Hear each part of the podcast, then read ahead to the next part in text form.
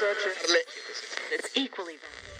Hola, ¿cómo estás? Mi nombre es Ana Cortés y el día de hoy te doy la bienvenida a mi podcast. Grabo estos audios porque sé que muchos y muchas de nosotros tenemos tiempos muertos y si somos personas de alto rendimiento buscaremos cómo sacar beneficio de estos espacios. Yo en lo personal escucho tres podcasts durante la mañana mientras corro, me baño, me preparo para mi día y es mi anhelo que en este audio encuentres ideas, empoderamiento, claridad y sobre todo motivos para seguir creciendo, avanzando, descubriéndote y creyendo que tú también mereces tener una vida bondadosa, llena de felicidad y de riqueza. Quédate y me encanta poder sembrar en tu vida. ¡Vámonos! Hola, ¿cómo estás? Mi nombre es Ana Cortés y estoy el día de hoy ya con la pregunta número 93 del libro El Karma del Amor envejecer juntos, de eso es de lo que trata esta pregunta. Este libro, como ya sabes, está escrito por el autor Geshe Michael Roach, que es un gran maestro budista, que llegó a mi corazón y me enseñó cómo sembrar y cómo tomar responsabilidad de co-crear un mundo de bondad y de justicia para todos, empezando para mí.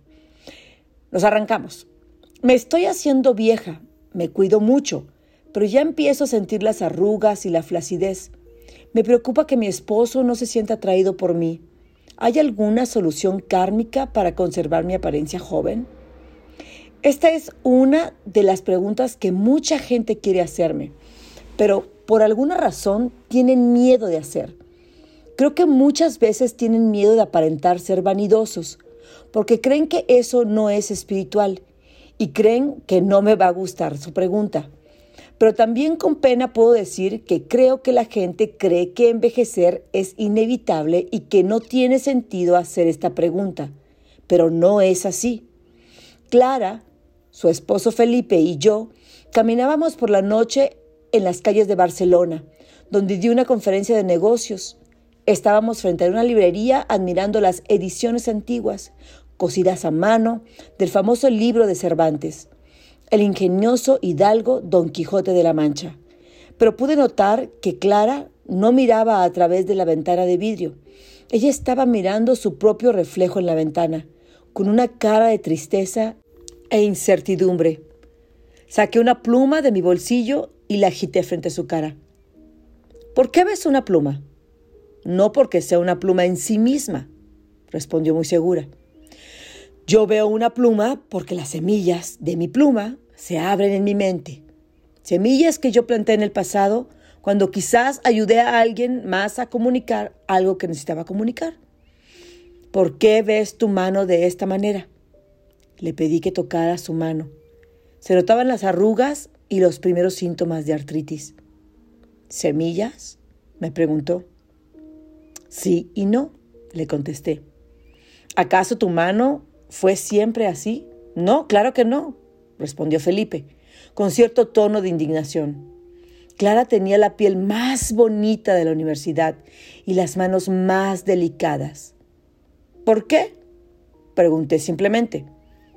De acuerdo a lo que hemos dicho, contestó, he de haber sembrado las semillas de ver mis manos así y para ver a otros ver mis manos así también. Yo era joven, estaba llena de energía vital. ¿Qué pasó con esa energía? ¿Dónde se fueron esas semillas? Felipe estaba listo, porque la vida es como una tarjeta de débito. Es lo que decías ayer. Es como si empezáramos la vida con una tarjeta de débito. Cada hora que pasa se va consumiendo el crédito restante, hasta que las semillas casi desaparecen. Aún tenemos suficientes semillas para ver una mano, pues no estamos muertos, pero ya no tenemos suficientes semillas para ver nuestra mano hermosa. ¿Eso es todo? ¿Comenzamos con un cierto número de semillas de vida y las usamos? ¿No podemos crear nuevas? En teoría sí podríamos, dijo Carla. Sabemos que nada sucede de la nada, así que hemos de haber hecho algo en algún lugar para sembrar las semillas que usamos en esta vida. Y si plantamos esas viejas semillas, hemos de ser capaces de sembrar nuevas también. ¿Qué cosas tenemos que hacer para sembrar ese tipo de semillas? Para obtener vida hay que dar vida. Pregunté. Cada uno, dame tres maneras. Carla mostró acuerdo con la cabeza. Bueno, supongo que podría proteger la vida, ayudar a los ancianos a moverse con seguridad, poner mucha atención y cuidado a la hora de conducir, intentar no comer cosas que tuvieron que ser matadas, como los cuerpos de animales. Felipe hizo una pausa y luego agregó, negarme a apoyar la guerra, oponerme a ella, pacíficamente, visitar a los enfermos. Mm, pensó un poco más y continuó, supongo que ser amable con tu propio cuerpo, reconocer que necesitas un cuerpo para ayudar a otros, ser responsable, alimentándolo de manera saludable, hacer ejercicio regularmente y estar atento a tus emociones que parecen tener un efecto poderoso en el envejecimiento del cuerpo.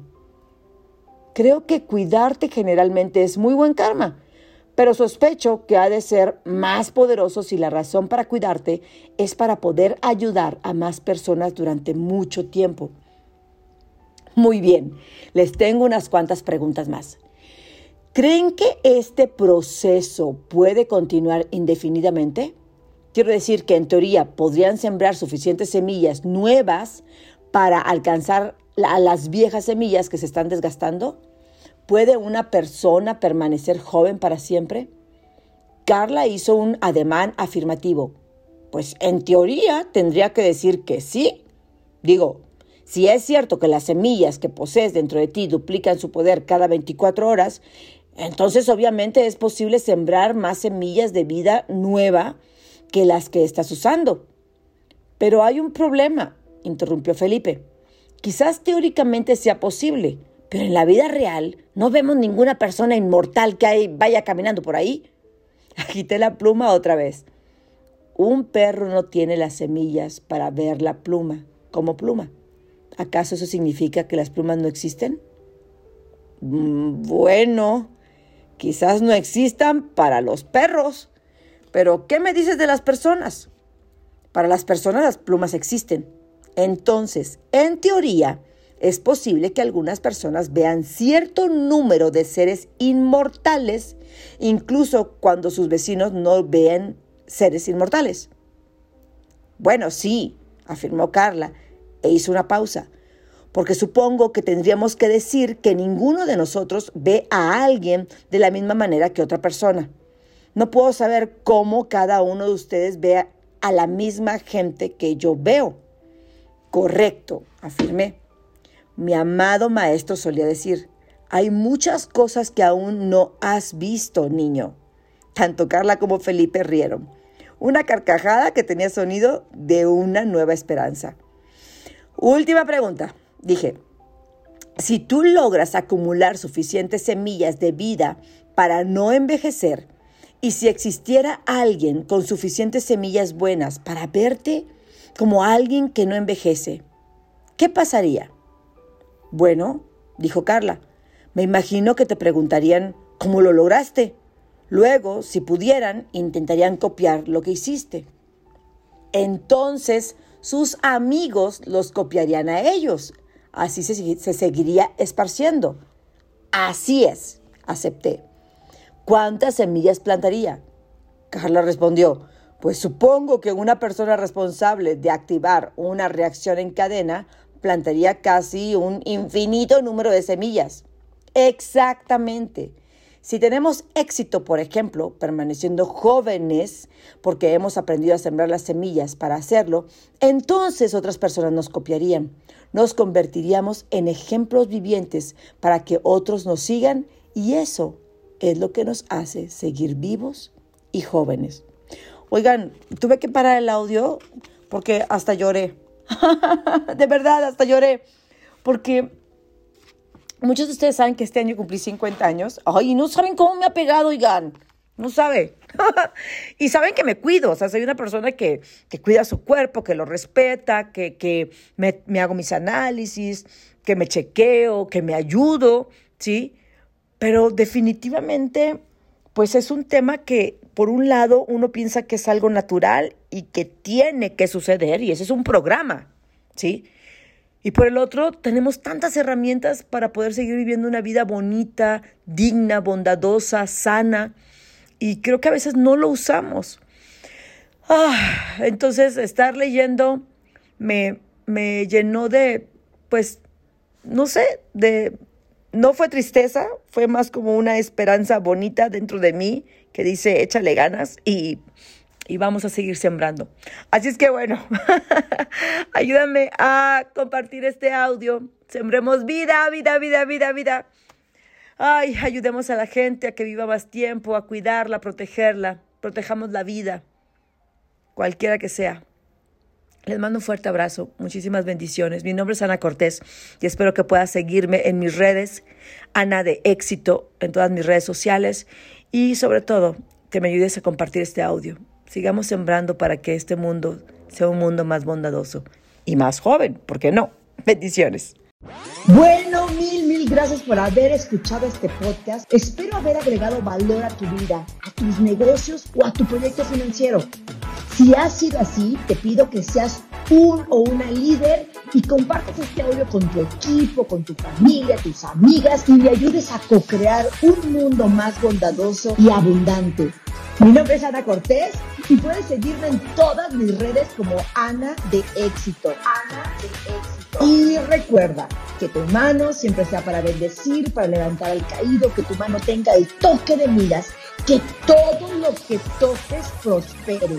Así que mi reina, mi rey, tóquese a sí mismo, toque a su pareja, toque a sus hijos, toque a su equipo, tócalos con amor y con la intención de crear en ellos una vida de abundancia. Bendiciones.